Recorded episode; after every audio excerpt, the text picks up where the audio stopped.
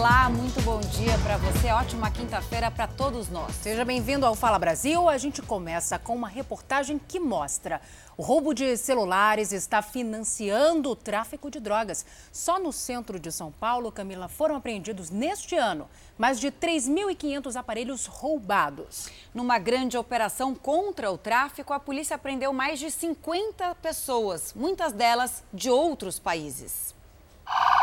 Os policiais fecharam o cerco contra o crime.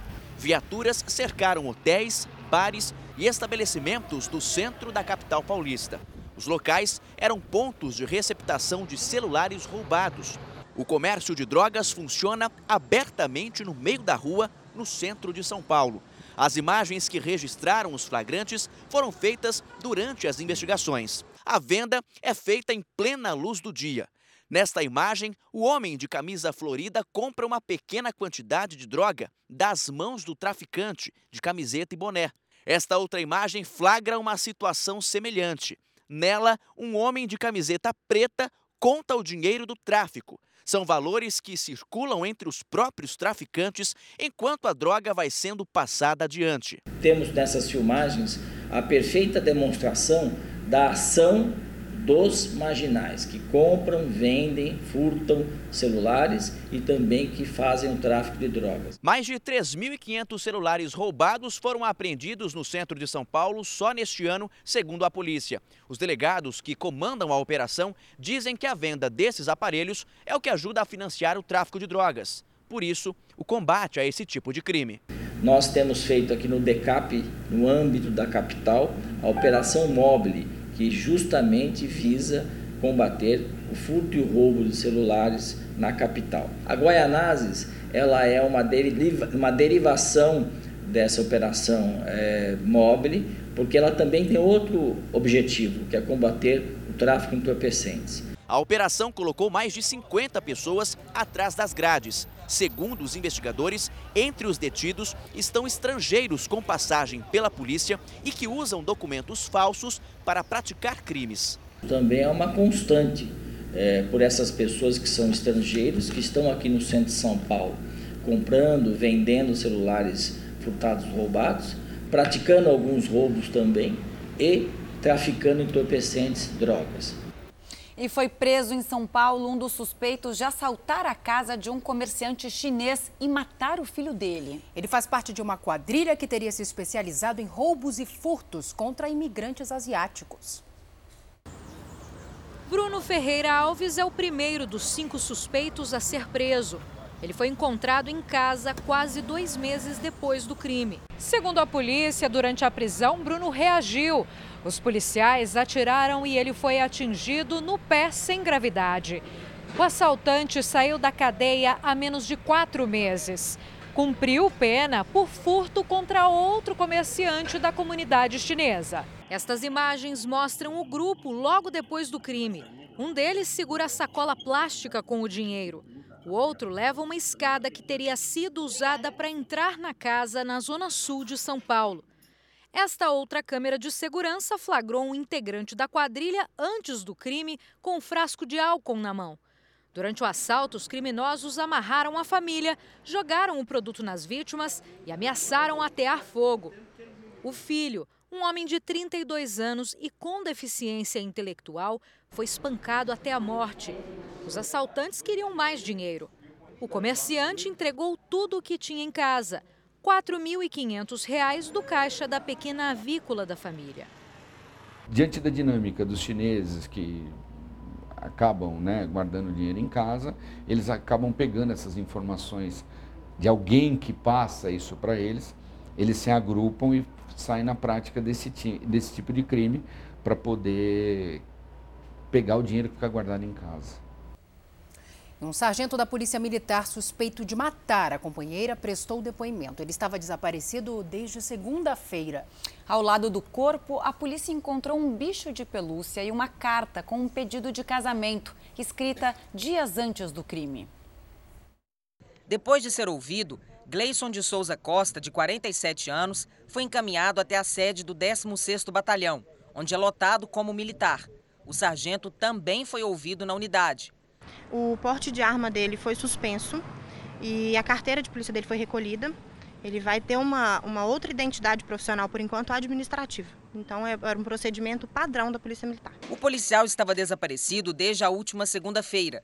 Ele é suspeito de matar a companheira. Patrícia Salviano Irtum, de 23 anos, foi encontrada morta no quarto da casa onde vivia com o PM. O corpo da jovem foi localizado pelo irmão do policial e por militares que foram acionados depois que familiares verificaram que o portão estava aberto e o sargento não atendia às ligações. Ao lado do corpo de Patrícia, a polícia apreendeu um bicho de pelúcia e um bilhete com um pedido de casamento feito por ele. A advogada do sargento afirma que o casal estava junto há cinco anos. O relacionamento tinha problemas e o militar estava em tratamento contra a depressão. Eles têm uma, tinham né, uma grande diferença de idade e há alguns conflitos em decorrência disso. O sargento ainda vai ser ouvido pelo delegado da cidade de Vespasiano, onde o crime aconteceu. A defesa do militar preferiu não dar detalhes se ele assumiu ou não ter matado a companheira. Disse apenas que o policial vai cooperar com as investigações. O corpo de Patrícia ainda está no IML. A jovem era do estado do Paraná. Os parentes dela estão a caminho de Belo Horizonte para fazer a liberação. O enterro está marcado para a tarde dessa quinta-feira. Policiais federais fazem neste momento em São Paulo uma operação contra a corrupção e a lavagem de dinheiro. O repórter Lucas Carvalho está na Polícia Federal e tem todas as informações para a gente. Lucas, bom dia para você. Quem são os investigados? Que operação é essa? Oi Camila, um ótimo dia para você também, para todo mundo que acompanha o Fala Brasil. Os policiais estão no escritório do ex-ministro do Superior Tribunal de Justiça, o Francisco César Asfor Rocha, ele que também foi presidente do tribunal, e no escritório da construtora Camargo Correia. A operação Apios foi deflagrada depois da delação premiada do ex-ministro da Fazenda, Antônio Palocci. A suspeita é de que a construtora teria feito pagamento de propina a agentes públicos, ou seja, a políticos com o objetivo de anular uma outra operação, a Operação Castelo de Areia, essa que foi deflagrada no ano de 2009, com o objetivo de apurar aí a prática de supostos crimes envolvendo integrantes dessa construtora e também de políticos, isso tudo em troca de contratos públicos. Nesse momento estão sendo cumpridos quatro mandados de busca e apreensão em São Paulo e também em Fortaleza. Salce, Camila, Obrigada, Lucas. Agora a gente fala de um crime cada vez mais comum. Olha só, o motorista dos Correios ficou sob o domínio de ladrões armados com fuzis. Ele viveu momentos de pânico depois que o caminhão que dirigia foi fechado pelos criminosos. O homem foi agredido e levado para uma comunidade. A cada 10 dias, pelo menos sete roubos de carga são registrados no Rio de Janeiro.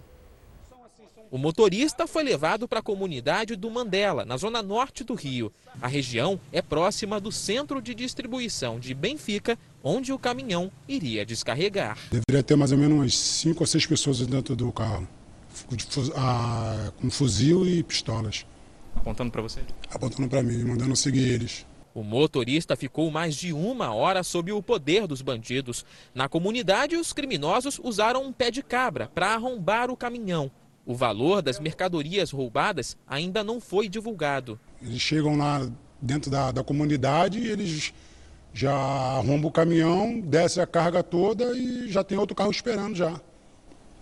E vão embora. E depois manda a gente sair da dentro da favela com o caminhão.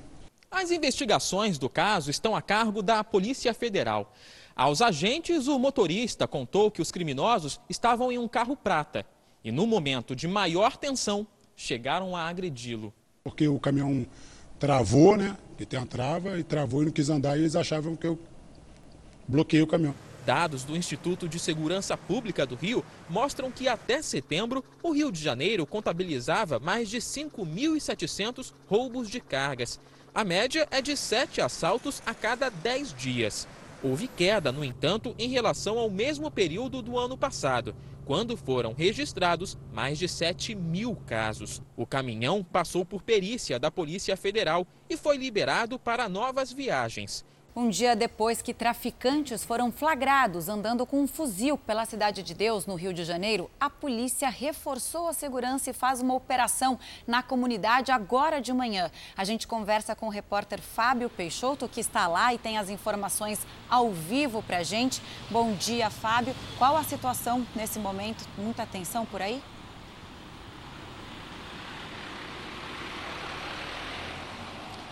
Bom dia, Camila. Bom dia, Salsi. Bom dia a todos que nos acompanham no Fala Brasil. Olha, a situação agora de momento é um pouco mais tranquila. É, o trânsito foi normalizado desde as primeiras horas dessa quinta-feira. Muitos tiroteios, é, muito tiroteio foi relatado pelos moradores em redes sociais e foi confirmada uma operação da Polícia Militar do 18º Batalhão aqui na Cidade de Deus, zona oeste do Rio. Nós fizemos imagens do COP, do helicóptero da Record TV, a movimentação dos policiais militares aqui na Cidade de Deus, na comunidade, muitos policiais tentando entrar, lembrando que a, a, o objetivo dessa operação é contra o tráfico de drogas. Nós tivemos o episódio de ontem de bandidos armados com fuzil, pistolas, andando livremente aqui na comunidade, na zona oeste do Rio. Nesse momento a situação é mais tranquila, as escolas também aqui da região abriram mais tarde, foi adiado, as aulas foram adiadas um pouco o horário por conta desse intenso tiroteio na manhã desta quinta-feira. Ainda não há informação de feridos e nem presos e nenhuma apreensão nesse momento. Houve um boato de que um possível policial militar estaria baleado por conta desse tiroteio no início dessa quinta-feira, mas não foi confirmado. Eu conversei com um sargento aqui na sede é, da Polícia Militar, na unidade de polícia pacificadora aqui da Cidade de Deus, que ainda não confirmou se há ou não policial militar baleado na manhã desta quinta-feira. Camila. Obrigada pelas informações, Fábio. A gente sai do Rio de Janeiro, vai para Porto Alegre, porque um jovem está desaparecido depois que um barco que transportava estudantes virou no Rio Uruguai, no noroeste do Rio Grande do Sul. A gente conversa com a Luíse Baini. Muito bom dia. Quantas pessoas estavam nessa embarcação? Quais as informações que você tem? Olá, bom dia. Era um grupo de pelo menos 14 pessoas, entre elas 13 estudantes. O jovem desaparecido 19 anos. O barco partiu da cidade de Tapiranga, em Santa Catarina, com destino à Barra do Guarita, no noroeste do Rio Grande do Sul. A travessia de um município para o outro tem uma distância de 800 metros e dura cerca de 5 minutos. Segundo o Corpo de Bombeiros, os alunos retornavam de uma aula em uma faculdade na cidade catarinense quando a embarcação virou em meio às águas do rio Uruguai. Os passageiros relataram que ninguém usava colete salva-vidas. Buscas foram feitas na madrugada e um reforço chegou ao local agora pela manhã. A Marinha Mercante do Brasil informou que ainda hoje vai até o local para dar início às investigações sobre as causas do acidente. Até agora, o jovem não foi encontrado. Salce, Camila. Obrigada, Luiz, pelas informações. Uma fiscalização do Tribunal de Contas do Estado de São Paulo encontrou irregularidades na merenda de escolas municipais. Além de alimentos vencidos, os fiscais também identificaram problemas no armazenamento dos produtos. Infiltrações, trincas, mofos em locais de preparo e oferta da merenda, armários enferrujados, exaustores sujos e até alimentos vencidos. Esses são apenas alguns dos problemas identificados pelo Tribunal de Contas do Estado dentro da rede pública municipal. Situações de trinca, de mofo, de infiltração, tanto no, no, refeitório, no local de preparo, quanto no local onde a merenda é servida. Infelizmente, essas situações permaneceram em grande parte dos colégios. Em todo o estado foram inspecionadas 265 escolas em 216 cidades diferentes. Em Agudos foram encontradas irregularidades no refeitório do prédio, que tem acolhido mais de 165 crianças de 6 a 11 anos de idade temporariamente, enquanto esta instituição está assim, ó, destelhada em obras. E as reformas vão até o início do ano letivo de 2020. A fiscalização surpresa ainda revelou um dado preocupante. Mais de 90% das instituições de ensino não possuem auto de vistoria do Corpo de Bombeiros, dentro do prazo de validade. Mais de 79% dos locais também não possuem alvará ou licença de funcionamento emitido pela Vigilância Sanitária. 75,09% também não apresentaram relatório de inspeção de boas práticas, emitido pelo órgão responsável por prevenir riscos à saúde. Em maio deste ano, as irregularidades já haviam sido apontadas nas mesmas unidades. Seis meses depois, o diretor regional do TCE explica que quase nada mudou. Infelizmente, uma parcela significativa manteve. Por vezes reduziu uma outra situação, mas se mantiveram grande parte dos problemas. Uma menina de um ano e dez meses morreu de sarampo no interior de São Paulo. Mais uma morte, né, por causa do sarampo. A Michele Rosa tem mais informações para gente. Michele, bom dia. Já são quantas mortes por causa da doença em todo o estado que vive uma epidemia, né?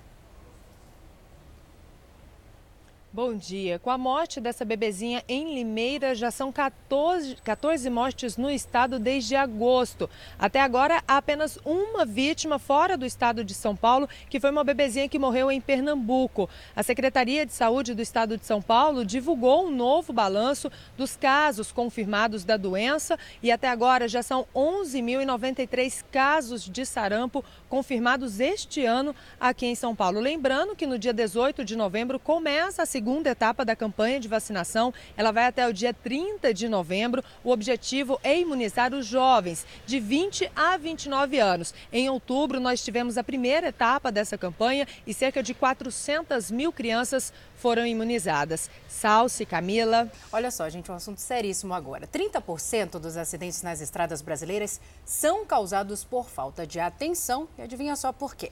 São pessoas que respondem mensagens, atendem ligações e fazem até selfie em pleno congestionamento. Um risco a mais para pedestres e motoristas.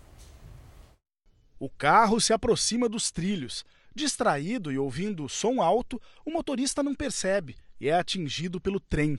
Duas pessoas ficaram feridas. O caso foi registrado em Sarandi, norte do Paraná. Aqui, o sinal fechou e o motorista percebeu tarde demais. Quase no meio do cruzamento, ele deu ré e parou em cima da faixa de segurança.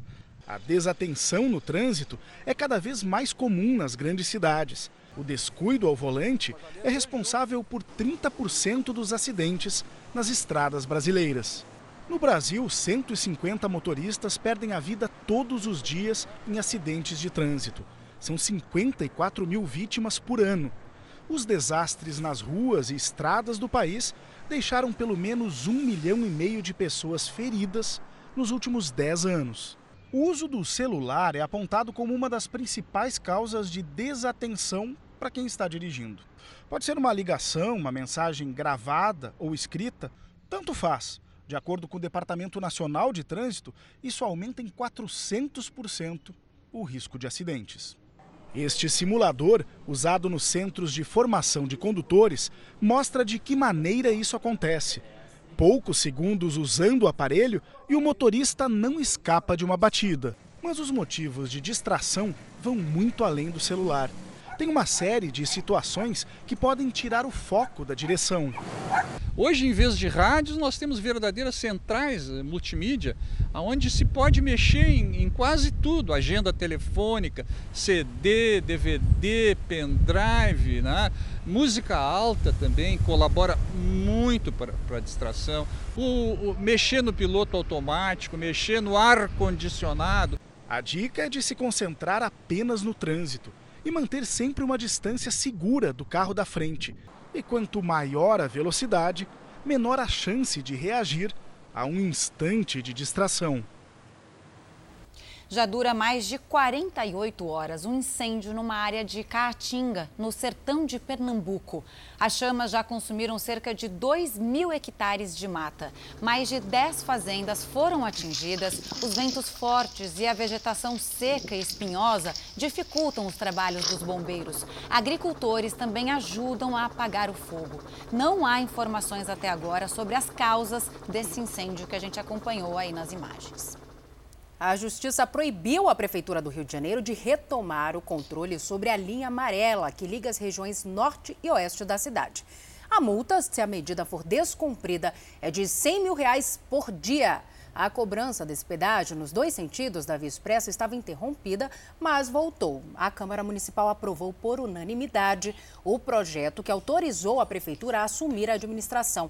A empresa que explora a concessão recorreu e conseguiu reverter o processo. A Prefeitura do Rio vai recorrer dessa nova decisão. Pescadores e marisqueiros esperam a liberação de ajuda federal. A verba é para compensar a queda nas vendas provocada pelas manchas de óleo em praias do Nordeste, que a gente tem acompanhado e falado bastante aqui no Fala Brasil. A gente vai à Bahia com a Jéssica Smetak. Bom dia, Jéssica. O governo está recadastrando os pescadores. Como é que ele está lidando com essa situação por aí?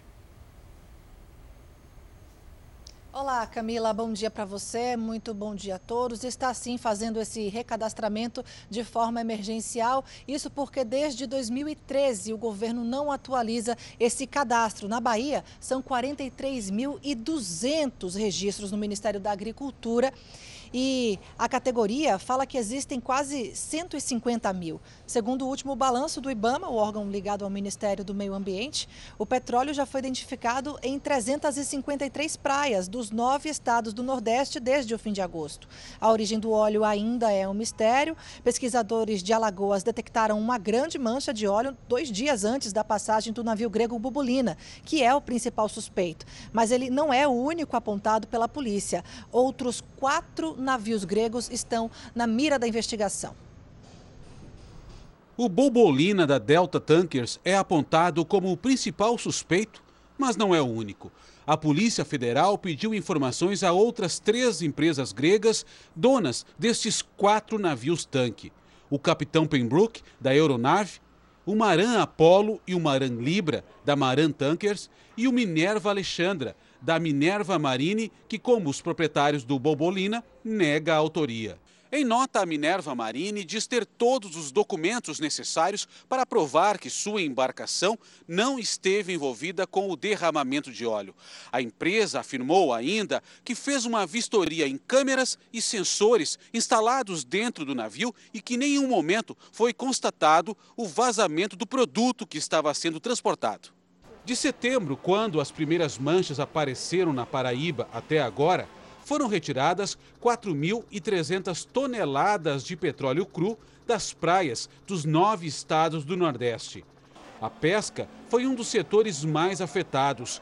Edson é pescador, mas com o surgimento de óleo na costa da Bahia, a venda caiu drasticamente. A vendagem está fraca, porque né, o óleo está prejudicando muito isso aí. Cerca de 200 representantes de comunidades quilombolas e pesqueiras da Bahia cobraram do Estado e da União soluções para o problema.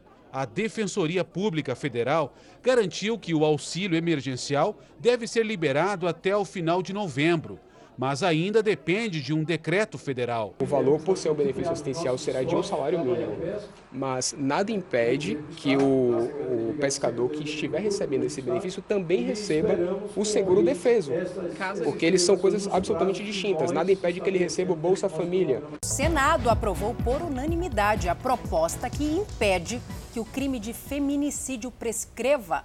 O Yuri Ascar tem mais detalhes para a gente. Yuri, bom dia. O que mais diz esse projeto? Bom dia, Salsi. Bom dia, Camila. O texto também prevê que o autor de feminicídio, que é o assassinato de mulheres por uma questão de gênero, fique impedido de pagar fiança e aguardar o julgamento em liberdade. E com o fim da prescrição, o assassino vai poder ser julgado a qualquer tempo, independentemente do período em que o crime foi cometido, mesmo que já tenham se passado décadas. O estupro também foi incluído no texto nessas mesmas condições, sem fiança e sem prescrição. E agora a proposta vai para a Câmara dos Deputados. Camila Salsi. Obrigada, Yuri, pelas informações. A gente já falou hoje só de dois casos, só no jornal de hoje. Então, uma vitória, uma vitória muito boa para as mulheres. A gente fala agora de esporte. O Corinthians fez as pazes com a vitória finalmente. Foi no jogo contra o Fortaleza. Exatamente. A gente vai conversar com o Rodrigo Rinkel, né, Rodrigo? Nosso bom dia para você. Na sequência aí do Campeonato Brasileiro, o Corinthians tem um grande desafio pela frente, né? Depois de ter feito as pazes com a trave, com gol. Pois é, Celso, parada duríssima. O próximo jogo do Corinthians é logo o clássico contra o Palmeiras. O Palmeiras ah. ainda sonhando com o título brasileiro. Então, vai pegar fogo. Bom dia para você, para Camila. Dia. Bom dia a todos que acompanham o Fala Brasil. Logo na primeira partida, sem o técnico Fábio Carilli no comando, o Corinthians voltou a vencer depois de oito rodadas. Coelho apostou em Bozelli, renegado por Carilli, e deu certo. Logo depois de ver o Fortaleza abrir o placar com Romarinho, o argentino apareceu. Bozelli aproveitou a sobra na área e empatou a partida. No segundo tempo, Júnior Urso recebeu o cruzamento de Janderson e virou para o Corinthians. Bruno Melo aproveitou o rebote do Walter, cruzou e Chiesa aproveitou.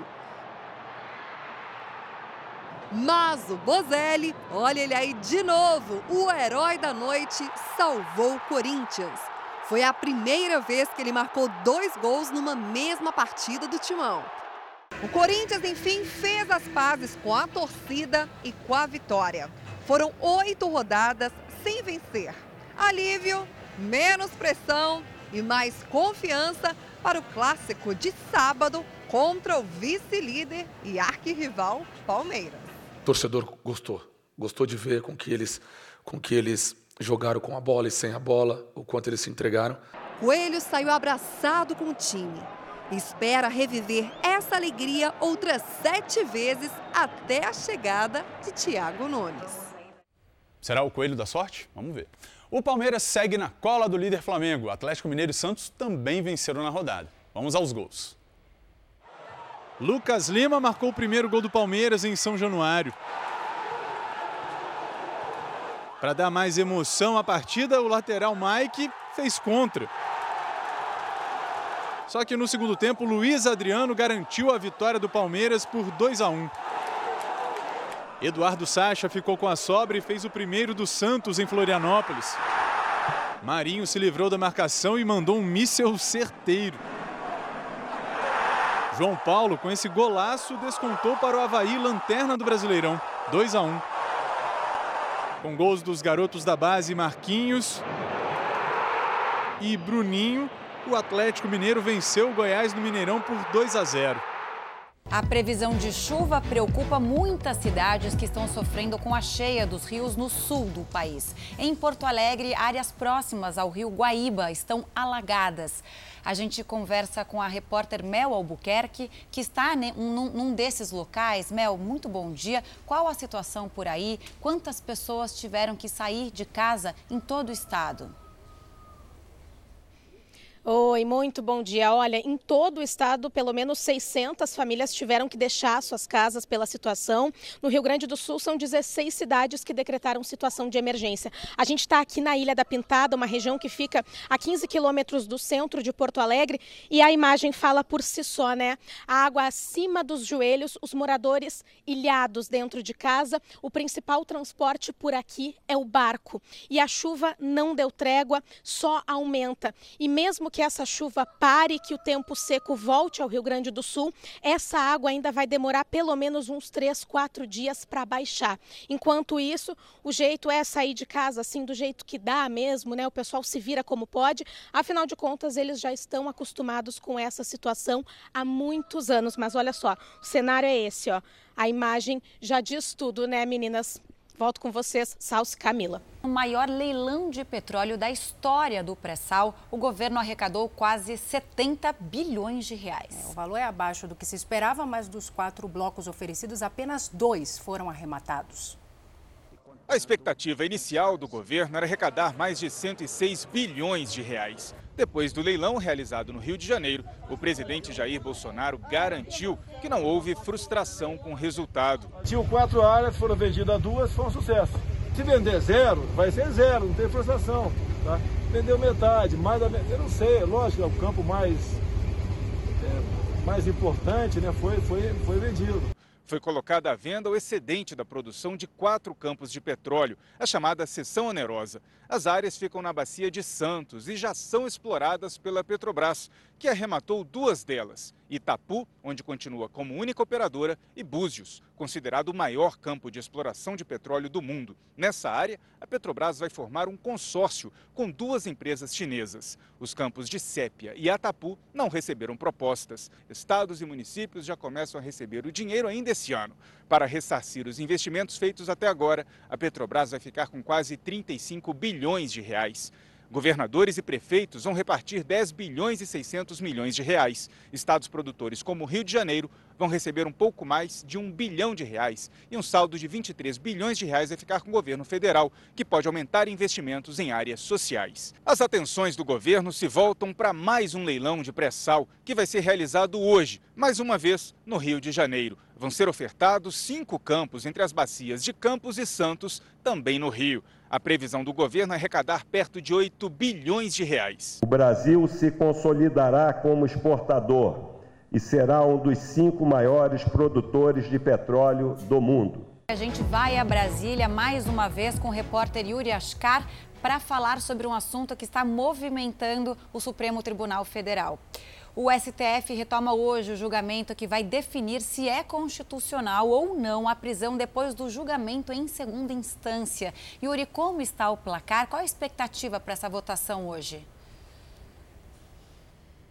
Camila, o placar está em 4 a 3 em favor da prisão logo depois da segunda instância. Faltam os votos dos ministros Gilmar Mendes, Celso de Mello, Carmen Lúcia e do presidente Dias Toffoli, que pode dar o voto de desempate.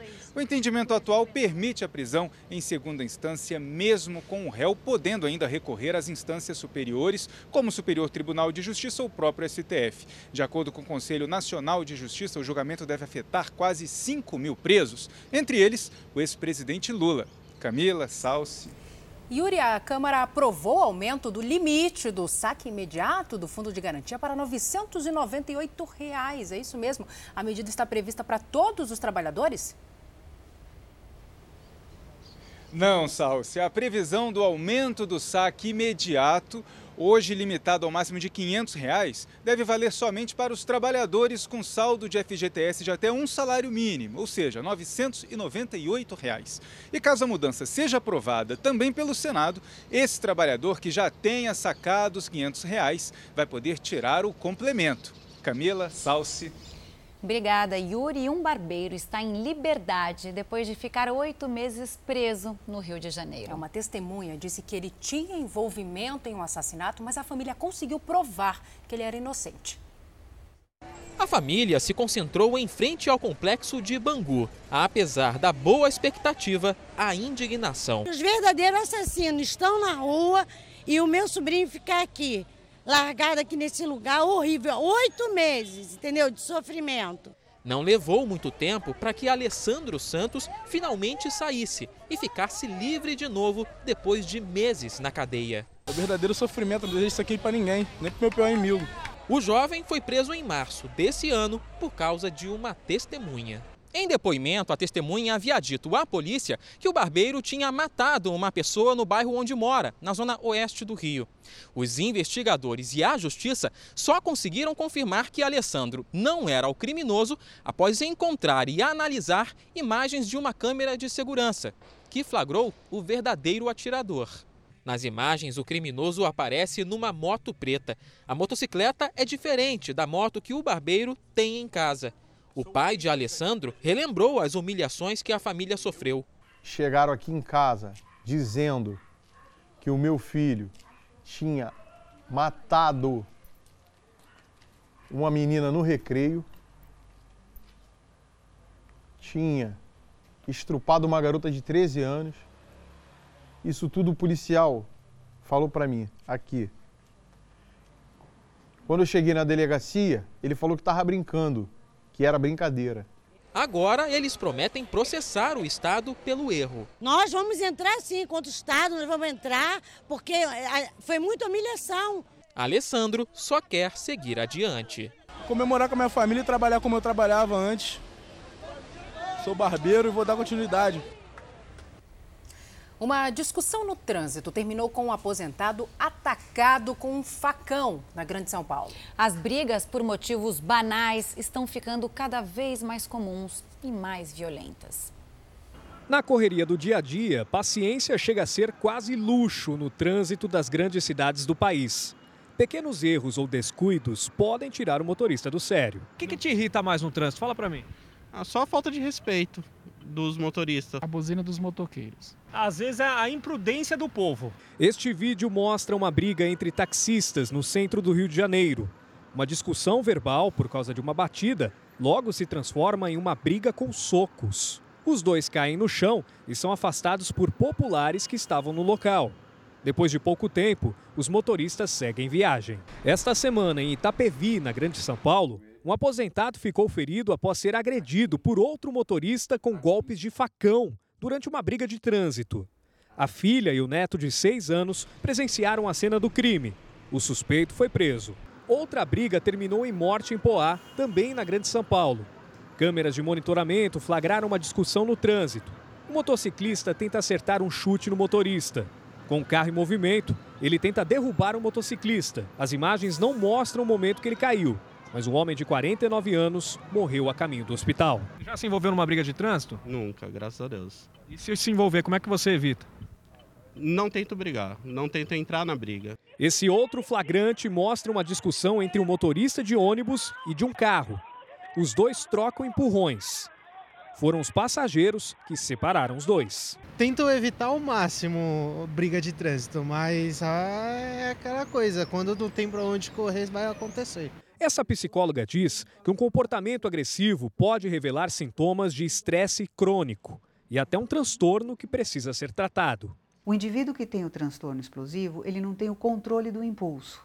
Então, quando ele leva uma fechada ou ele sente que de alguma forma ele está sendo diminuído ou menosprezado, ah, ele está me fazendo de bobo, está me fazendo de besta, nessa situação, ele vai para cima e ele pode jogar o carro em cima, ele sai do carro, ele pode ir quebrar o cara, quebrar o carro e depois ele se arrepende.